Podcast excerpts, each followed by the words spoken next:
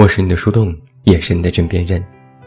嗨，你好吗？我是远近，公众微信搜索“这么远那么近”，每天晚上陪你入睡，等你到来。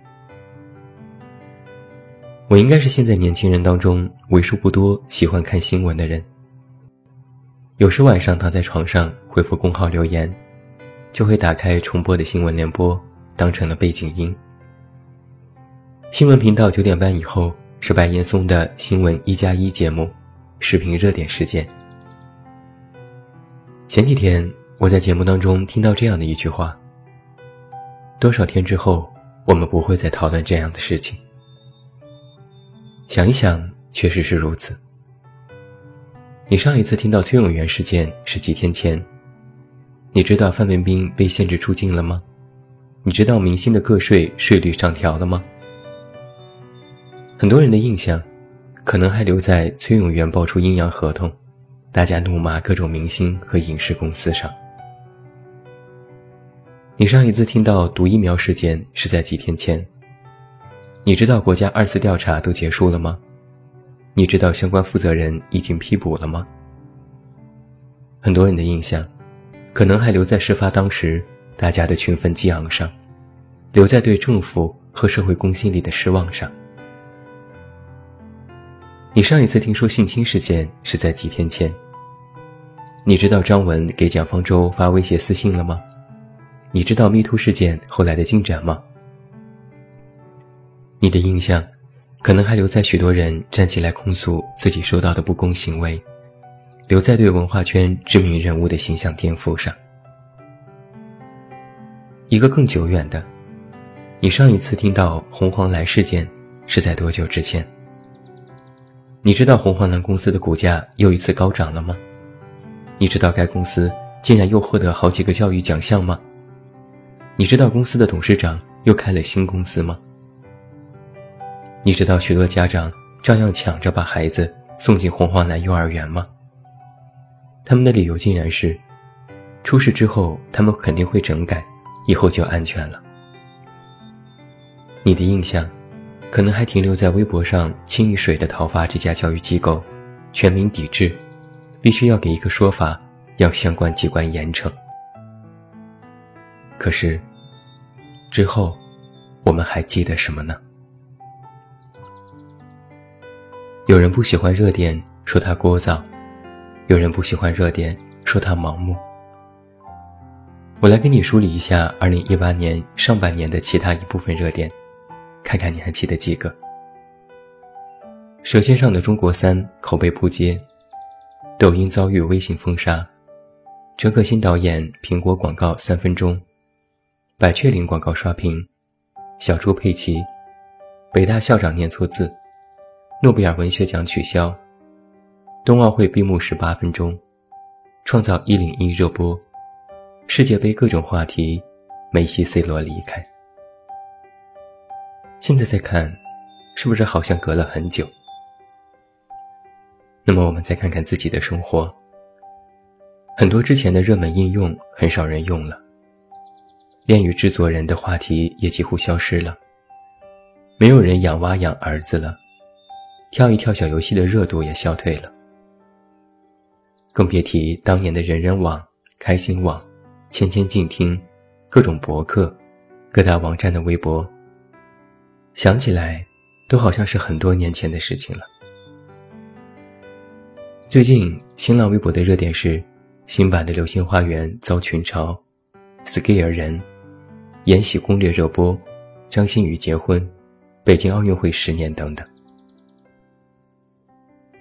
一波一波的热点刷过去，一阵一阵的风潮刮过去，最后留下了些什么呢？好像是前几天还在朋友圈转发关于阴阳合同、性侵、毒疫苗的各种新闻，痛心疾首，恨不得身先士卒，站在第一线斥责作恶的人。然后一觉醒来，朋友圈都是好妹妹的新歌，吴亦凡和虎扑互撕，幼稚园杀手 diss 吴亦凡，还有北京的暴雨。曾经有人这样说过，再热的热点。也终究有凉透的那一天，而凉的速度，可能会远远超过火的速度。人们迅速吃瓜，迅速传播，真相和谣言满天飞，真真假假，虚虚实实。然后人们又迅速散去，去关注下一个热点，继续去刷屏，去分享，去评价，毫不忙碌。曾经有读者问过我，为什么人们这么的喜新厌旧？为什么大家过一阵子都会忘记这些事情，尤其是忘记那些恶性的事情？热点的背后，我们到底该做些什么？什么事情是值得我们真正去思考的呢？首先，有一个传播学的知识点是：任何事情的发展，尤其是高关注度过去之后。如果没有更多的进展，那么就会后劲不足。比如在最初的毒疫苗事件发生之后，我非常关注事情的进展，网上也挖出过更多的猛料，所有人群情愤慨、不平，各种的转发和批判，在连续几天的新闻联播当中，都有关于这件事情的报道。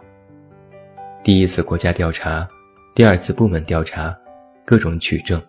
发现问题，查封产品，批捕有关责任人。新闻的措辞也特别严重，要对这类事情进行严惩，绝不姑息。各大媒体的激烈评判，在很大程度上浇灭了大众的怒火，也满足了大家对于国家在处理这种事情上的态度。然后在取证调查告一段落之后。人们就逐渐散去了。而当疫苗热度刚刚消退，性侵丑闻登上热门，又一次挑起了同样大众的目光，挑战大家的宽容底线。于是，当初批判疫苗的我们，又开始批判那些性侵的人。一件事接着一件事，当新的事情发生时，人们的关注点被转移，就很难再将目光和视线。转回到曾经的事情上，许多人也为此困扰，于是网络上开始出现了阴谋论。崔永元爆出了阴阳合同，紧接着就是毒疫苗，于是有人说这是娱乐圈操纵。毒疫苗之后爆出了性侵，于是又有人说这是政府在背地里灭火。谣言开始胜过事实。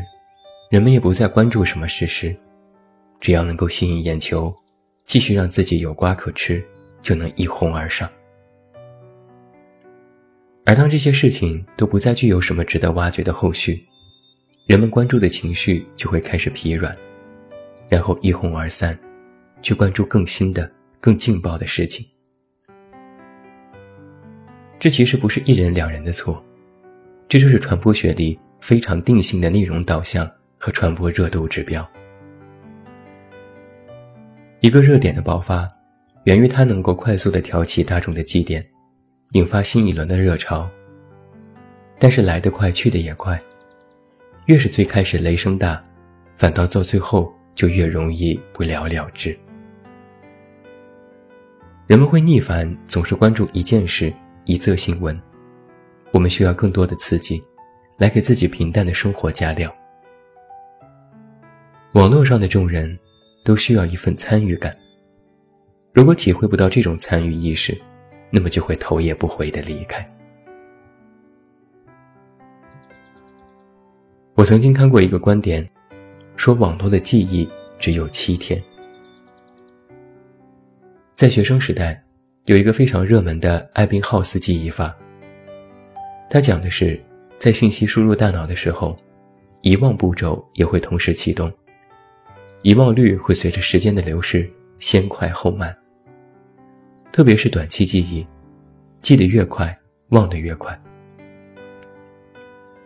比如一个知识，在我们刚刚记忆的时候是百分之百，二十分钟后就会降至百分之五十八，一天之后降至百分之三十三，六天之后降至百分之二十五，大概是在七天后就会完全忘记。根据这个遗忘规律，人们可以在后几天进行反复的复习，来加深记忆点。如果效果良好，记忆率可以在七天之后维持在百分之八十七左右。但是请注意，这是我们在学习和工作当中的记忆规律。而有一个问题是，这些学习与我们有关，记忆能力也会有所提升。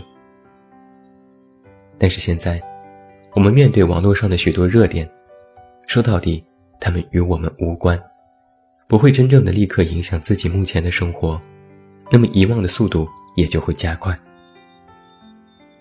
再加上热点本身具有时效性，新事件层出不穷，人们的单一关注点被放大和不停地进行转换，专注力不够，又不会真的改变自我的生活，那么遗忘就成为了一种必然的趋势。而反之，如果你是热点的当事人，这件事情曾经影响过你，甚至伤害过你，那么情况就会截然相反。你这一生都不会忘记。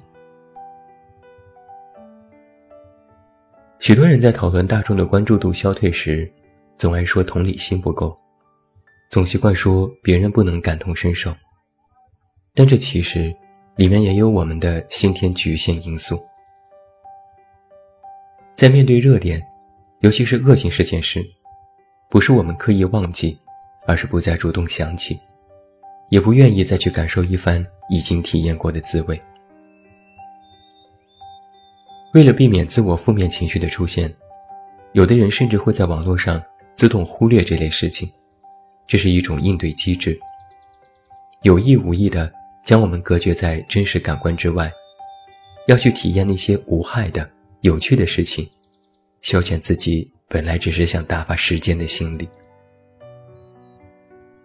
多少天之后？我们就会忘记，但是归根结底，我们却应该把疑问放在当下。当你看到这些事情的时候，要如何去分辨？当你遇到这类问题的时候，该去怎么处理？更好的应对方式，或许不是转发痛骂一顿了事，而是回到本我自身，想办法去规避恶性事件发生在自己身上的概率，想办法。学会剔除恶性蔓延的可能。无论是普通的娱乐热点，还是社会大事件，关注一时，吃瓜分享，都没有什么问题。之后你也可以不用再主动想起，但是不要真的忘记。好了伤疤忘了痛，这种事情，我们难道经受的还不够多吗？那最后，祝你晚安，有一个好梦。也不要忘记来到公号远近零四一二，查看最新上线的远近有货。我是远近，我们明天再见。